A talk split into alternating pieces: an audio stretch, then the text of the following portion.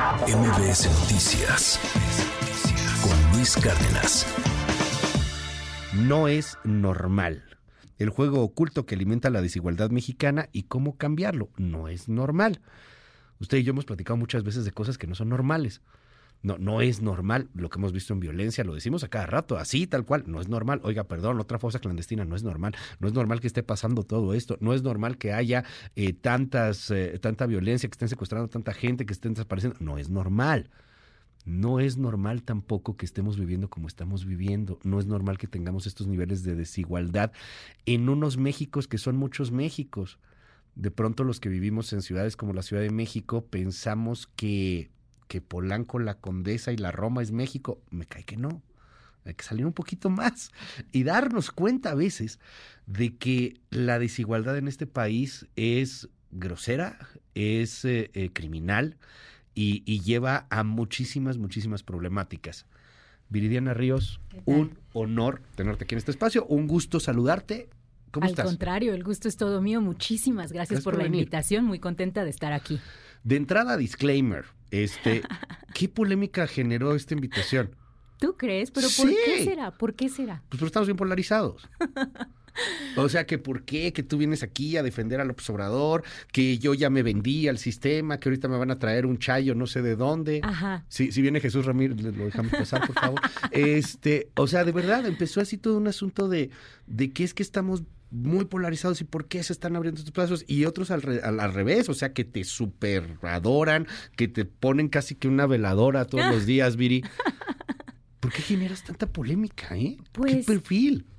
Yo pienso que es porque no han leído No es normal. Sí, es que. Eh. Ajá, sí, la neta sí.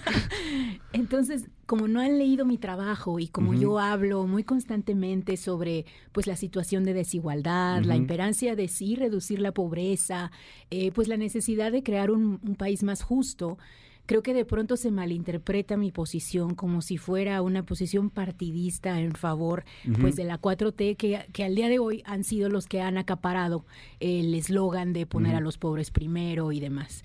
Pero yo creo y quiero invitar a tu auditorio y a todas estas personas que te escribieron a que le den la oportunidad a este libro No es normal, porque en mi opinión es una de las críticas eh, más duras, pero también más constructivas que existen sobre este país. Es un libro eh, que a lo largo de sus 27 capítulos eh, te muestra las razones por las cuales nuestro país es tan desigual y sobre todo qué podemos hacer para cambiarlo. Independientemente del color partidista, ¿eh? Y de la Claro, ideología incluso. Porque además es un libro muy académico, no en el sentido de que sea difícil de leer o de que, sabes, sea como muy técnico, sino que es un libro que está completamente sustentado en datos, en estudios académicos. Entonces, lo que hace y lo que yo intenté con No es normal es sí hablar de desigualdades, sí hablar de Claro. reducir la pobreza, pero hacerlo desde un punto de vista que fuera completamente eh, pues informativo en el sentido de que aquí todo está sustentado perfectamente. A mí, a mí la neta me gustó muchísimo el, el libro. Lo- había visto, eh, porque esta es edición actualizada. Así la es, primera, correcto. ¿cuándo la sacaste? 2021. 2021. No, pues sí, ya, qué, qué curioso. Ya llovió. Que nomás, ajá, nomás tres años y cuántas cosas han cambiado. Es Aquí correcto. agregaste lo de los robots y la inteligencia artificial, lo del cambio climático y, y algunas otras cosas que ahorita platicamos. Pero eh, además de que a mí la, la verdad se me hace muy didáctico, o sea, muy interactivo, incluso porque tienes hasta un mapa de cómo, de cómo leerlo, cuáles son las problemáticas, etcétera. Eh, me, me- me encantan los datos que, que vas arrojando de manera muy clave. Uno de los que, de los que para mí fueron favoritos es este asunto de, de la pobreza en este país, con el promedio de ingreso que tenemos y con la gente que al mismo tiempo, basada en estadísticas y en encuestas, piensa que el pobre es pobre porque quiere, por Claro, ejemplo. Claro. ¿Qué te parece si entramos por ahí, si nos comentas un poco sobre esos datos? ¿El pobre es pobre porque quiere vivir? Bueno, hay una parte importante de la población que lamentablemente sí piensa esto. Eh, yo lo, lo calculo ahí con base en algunas encuestas, me parece entre 30 y 40% de la población todavía cree eso. Lo cual pues es una, es una creencia que está más basada en un mito, en una discriminación, en una falta de entendimiento respecto a qué genera la pobreza. Porque porque los pobres no son necesariamente más flojos. De hecho, si tú observas, por ejemplo, a las personas en pobreza y los comparas con las personas en riqueza, trabajan más o menos las mismas horas, no trabajan más o menos unos que otros. Eh, la situación es que los pobres en gran medida no han tenido las mismas oportunidades, el mismo acceso a la educación, eh, viven en lugares, por ejemplo, tienden a vivir en lugares más rurales, menos urbanos, o incluso dentro de las urbes viven en lugares menos céntricos, ¿no? Eh, por ejemplo, algo que agrego en esta versión de No es normal es el tema del transporte y cómo de pronto hay tantas personas que hacen una hora, hora y media al trabajo. Tú imagínate, pues esas son tres horas, cuatro horas, hasta cinco horas diarias. Entonces tú tienes una prejornada laboral de cinco horas, luego tu jornada normal de entre ocho y nueve horas. Entonces claramente estas personas pues están en una situación de desventaja porque ya llegan al trabajo cansados. Ya llegan al trabajo habiendo echado media jornada eh, solamente para llegar. Entonces, bueno, este tipo de cosas son las cosas que al final del día van afectándote y te van sumiendo en una situación distinta a otra población, a la población que tuvo oportunidades. Porque de aquí viene este famoso echaleganismo. Correcto. Y, a ver, eh, yo creo que todos tenemos circunstancias diferentes, ¿no? Y, hay, que, hay que entendernos. Por supuesto que, que, el trabajo es importante, por supuesto que el mérito tiene, tiene ahí un asunto, que el gran debate de la meritocracia que planteas en el libro se me hace muy interesante. Este, lo platicábamos hace poco eh, aquí con, con, algunas personas en, en, MBS y decíamos, imagínate cuál es la situación de una población importante que nace en Sierra de Guerrero. Claro.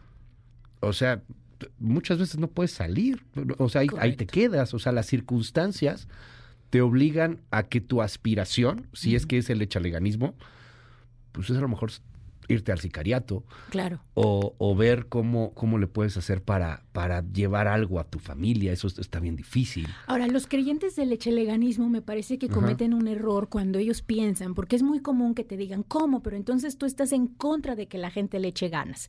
Tú lo que quieres es que la gente sea floja. Y yo creo que esa es una interpretación muy maniquea de lo que se está diciendo. Lo que se está diciendo en los estudios de desigualdad no es que la gente no deba echarle ganas. Por el contrario, es que mucha gente le echa mucha ganas y esas ganas no se ven recompensadas. Y ese es el gran problema. Tampoco es que estemos en contra del mérito.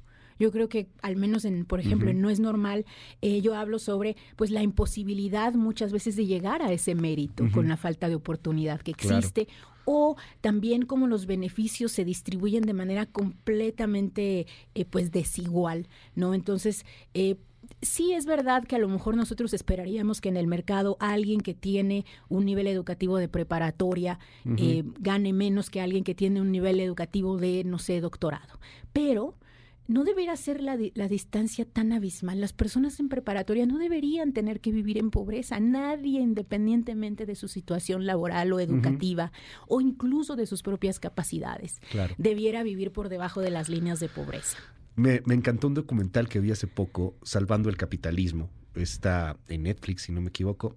Y, bueno, ahí está uno de los asesores importantes de Bill Clinton en materia económica y, hacen este análisis de desigualdad y de pronto el, el, eh, esta persona dice, es que nadie que trabaje ocho horas diarias de manera este, legal, eh, debería de, sufrir por lo indispensable. Claro. O sea, este asunto de, de una de, condenar de pronto a, muchos de los sectores sociales a estar endeudados permanentemente, a no poder cumplir con lo indispensable, eh, que es tu comida, tu, tu, digno entretenimiento, pues, tu digno esparcimiento, el poder tener un, un, sueldo que, que haga, eh, pues, que, que trates de buscar esta persecución de la felicidad. Y nadie que trabaje debería de tener eh, pues eh, que sufrir por ello. Este no estamos hablando insisto, como tú lo mencionas, ¿no? De que, de que sean millonarios, de que regales dinero, de que entonces todo, todo, el mundo puede ir a comprar Ferraris, cosas por el estilo. No, o sea, simplemente de que pues, vivamos como personas. Claro. Eh, fíjate que a veces eh, lo que sucede mucho en México es que al hablar de política, eh, nos enfocamos mucho en las en los personajes. Sí, claro. En las personas, en quién nos gobierna, en quién está arriba. Y yo creo que por supuesto que eso es muy importante. Pero yo tengo una cruzada por dejar de hablar de las personas y empezar a hablar de los hechos. Y No es normal es un libro de hechos. Por eso me da un poco de risa cuando dices que, ah, ya va a defender a López Obrador. Sí, sí, sí, no, perdón, aquí están.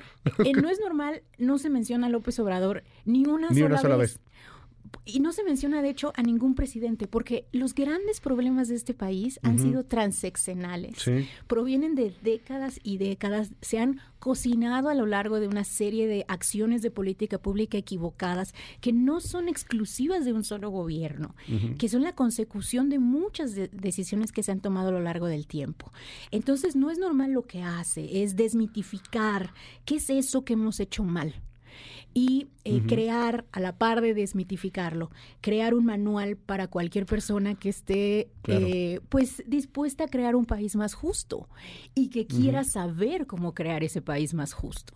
Esta eh, cuestión de desigualdad que no es exclusiva de México, que se está sufriendo a nivel global, genera, yo creo que junto con las nuevas tecnologías y eh, la, la, manera de, de, estas nuevas comunicaciones a través de redes sociales, que ya es bidireccional y que van generando comunidades, etcétera, pues cambios sociales importantísimos. O sea, estamos viendo gente, gente harta, gente, gente eh, desesperada, gente que, que empieza a apostar, eh, pues por ejemplo, ahí sí a un Donald Trump, estamos viendo cómo está creciendo hacia el 2025, a un Javier Milei, que vaya lo que acaba de decir en Davos el día de ayer, por ejemplo.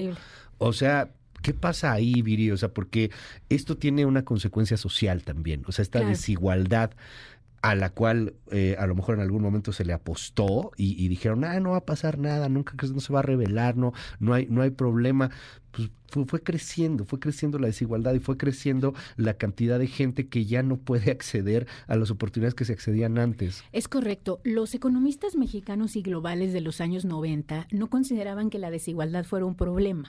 Al contrario, ellos creían ideológicamente que estaba bien, porque si había tanta desigualdad, la gente iba a querer echarle más ganas y entonces iba a decir, bueno, yo quiero tener mi Ferrari, quiero ser como Elon Musk, entonces ahora sí le voy a echar ganas, ¿no? Hoy sabemos que la desigualdad en realidad inhibe los procesos eh, de reducción de la pobreza, inhibe el crecimiento económico. La desigualdad es un mal per se y es un mal que no permite a los países desarrollarse. Bueno, esa transición, digamos, de lo que hemos ido aprendiendo en la economía, en muchas ocasiones todavía no se ha dado en algunos de los economistas más públicos, en algunos de los centros del pensamiento, que se han convertido en ideólogos de una, eh, pues de una forma de concebir el mundo que es completamente errada.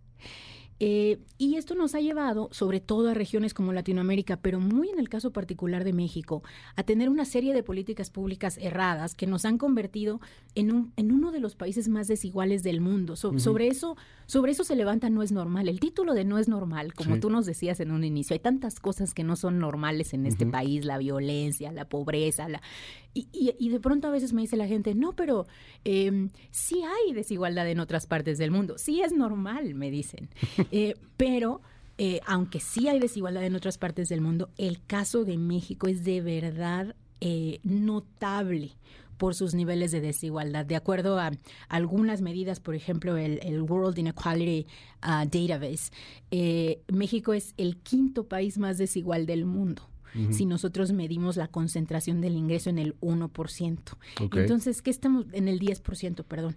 Entonces, eh, pues... ¿El quinto más desigual del mundo? Sí, la situación es muy grave. ¿Quién es el primero? El primero es la República Centroafricana, no, perdón, el primero es Sudáfrica y el segundo es la República Centroafricana. O sea, no, imagínate. a ese nivel estamos. A ese nivel estamos. A, niveles de, países que han tenido apartheids o a niveles de países que han tenido guerra civil. Sí, claro. Eh, y bueno, no somos eso. Yo, yo pienso que no nos merecemos eso y no es normal, es un llamado a entender qué nos pasó, qué salió mal. Del 21 al 24 han pasado un friego de cosas, pero un friego de cosas. Eh, yo en el 21, y el 21 era hace nada, nunca me hubiera imaginado que existiera ChatGPT. Jamás, en la vida. Me hubiera imaginado que eso iba a ser ChatGPT. Había unos incipientes chatbots que funcionaban para algunas cosas y X. Eh, yo ahorita lo tengo aquí abierto, tengo mi ChatGPT, tengo mi BART, se ha convertido en una herramienta brutal de inteligencia artificial para mí y nos ayuda muchísimo, que es algo que, que hacemos en el equipo, pero que bueno, ahora estamos tratando de tener auxilio con estas inteligencias artificiales, pero que pensándolo de una manera eh, mercantilista, un tanto hasta mercenaria, me atrevo a decir, pues sí puedes correr un buen de gente, ¿eh? Es correcto. Pero un buen de gente. Es correcto. ¿Cómo está pasando esto? Porque hace rato me decías algo de lo de la prepa, el que tiene prepa y el que tiene doctorado. Sí. Y hoy, el chavo que está saliendo de la prepa y va a empezar a estudiar ahorita, es probable que termine su carrera y un robot ya vaya a hacer su chamba. Y el de doctorado también. Y los de doctorado, Eh, peor, ¿no? o sea, hay- Porque ya lo estudiaron, o sea, y ahora No, resulta que esto eh, hace creo cosas. Que, creo que esta es una parte eh, muy interesante, que de hecho tengo un capítulo en No es Sí. Eh, que se- el capítulo se llama Robots contra Trabajadores. Ujú. Eh, y en este capítulo precisamente hablo de estas tendencias que estamos observando a que los robots, los chats, los, la tecnología en- en- entendida ampliamente, eh, pues de pronto se vuelva un destructor de trabajos y el miedo que existe a que esto suceda. Eh, esto no es eh, de ahora, digamos, ha habido muchos cambios tecnológicos que han destruido trabajos y históricamente lo que hemos observado es que es verdad que se destruyen muchos trabajos, pero también surgen otros trabajos nuevos. El problema es que los trabajos nuevos que surgen en muchas ocasiones tienen habilidades o requieren habilidades completamente distintas que los trabajos que Se murieron. pierden. Ajá.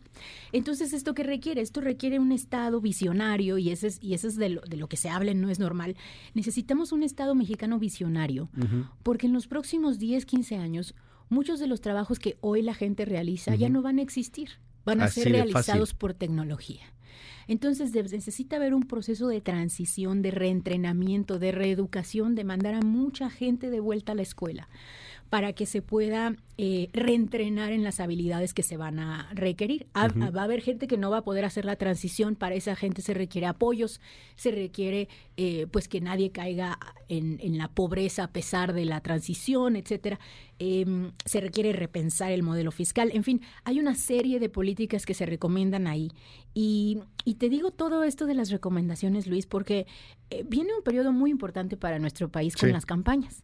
Y en las campañas nosotros vamos a escuchar a los tres candidatos, a las dos candidatas y al candidato, eh, pues da- dar sus propuestas. Y yo creo que no es normal, de hecho la razón por la cual lo actualiza ahorita, creo que no es normal, se puede volver en un manual para Sí. ver y entender si estas personas nos están proponiendo cosas eh, Que pues, tengan sentido. que tengan sentido y que nos puedan ayudar a reducir nuestras desigualdades. Pero me voy más allá.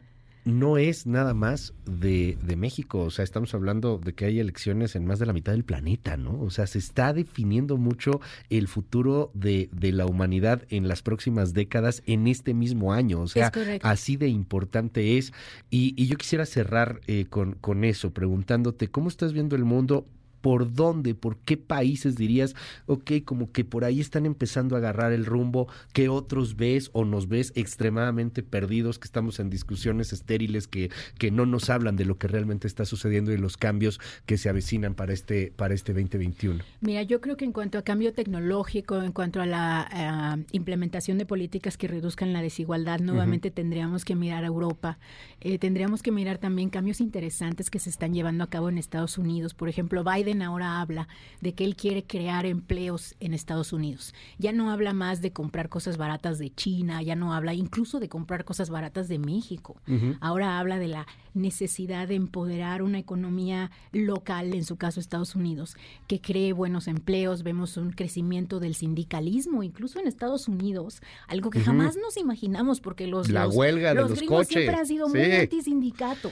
Eh, pero ahora los estamos viendo organizarse. Entonces creo que el mundo desarrollado es interesantísimo porque el mundo desarrollado ya está dando un paso a decir esta desigualdad que vivimos es inaceptable y está impidiendo el crecimiento de nuestras economías.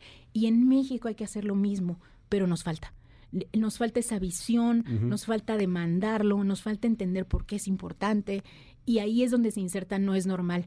No es normal busca abrir las puertas de una discusión distinta, que no sean las personas, que no sea qué dijo Ujú. López Obrador, qué dijo Xochitl, qué dijo Claudia. Perdón, pero no importa. Lo importante es quién es su equipo y qué está proponiendo para cambiar este país. Y no es normal, es un acompañamiento para quien quiera hacer esas preguntas. Está disponible en todas las versiones, o sea, está en digital, creo que también tienes audiolibro, ¿no? Audiolibro digital, eh, bueno, normalmente eh, se vende mucho por Amazon, pero también en sus librerías de confianza, en, en, en Sambors, para quien nos ve fuera de la Ciudad de México, se vende muchísimo. Es que hasta eso es un cambio ya también, o sea, las plataformas en las cuales consumimos Sí. todo, o sea, todo absolutamente va, va cambiando. Y tendremos que, que estar eh, pues adaptándonos a lo mismo para pues poder construir esta nueva normalidad. Y voy a hacer mi comercial porque vamos a tener una presentación del libro en Ciudad de México para quien nos pueda acompañar. El día 24 de enero a las 7 de la noche va a ser en Casa Lam, que está en la colonia. Roma Norte. Eh, ahí los veo y me dará muchísimo gusto. Va a haber venta, va a haber firma. eh, padre. Y va a estar padrísimo el evento. Ahí nos vemos. ¿De nuevo cuándo? 24 de enero a las 7 La de la semana. noche en Casa Lam. Gracias, gracias. Es Viri, Viri, Viri Ríos. Gracias, Viri, por estar aquí con nosotros. MBS Noticias con Luis Cárdenas.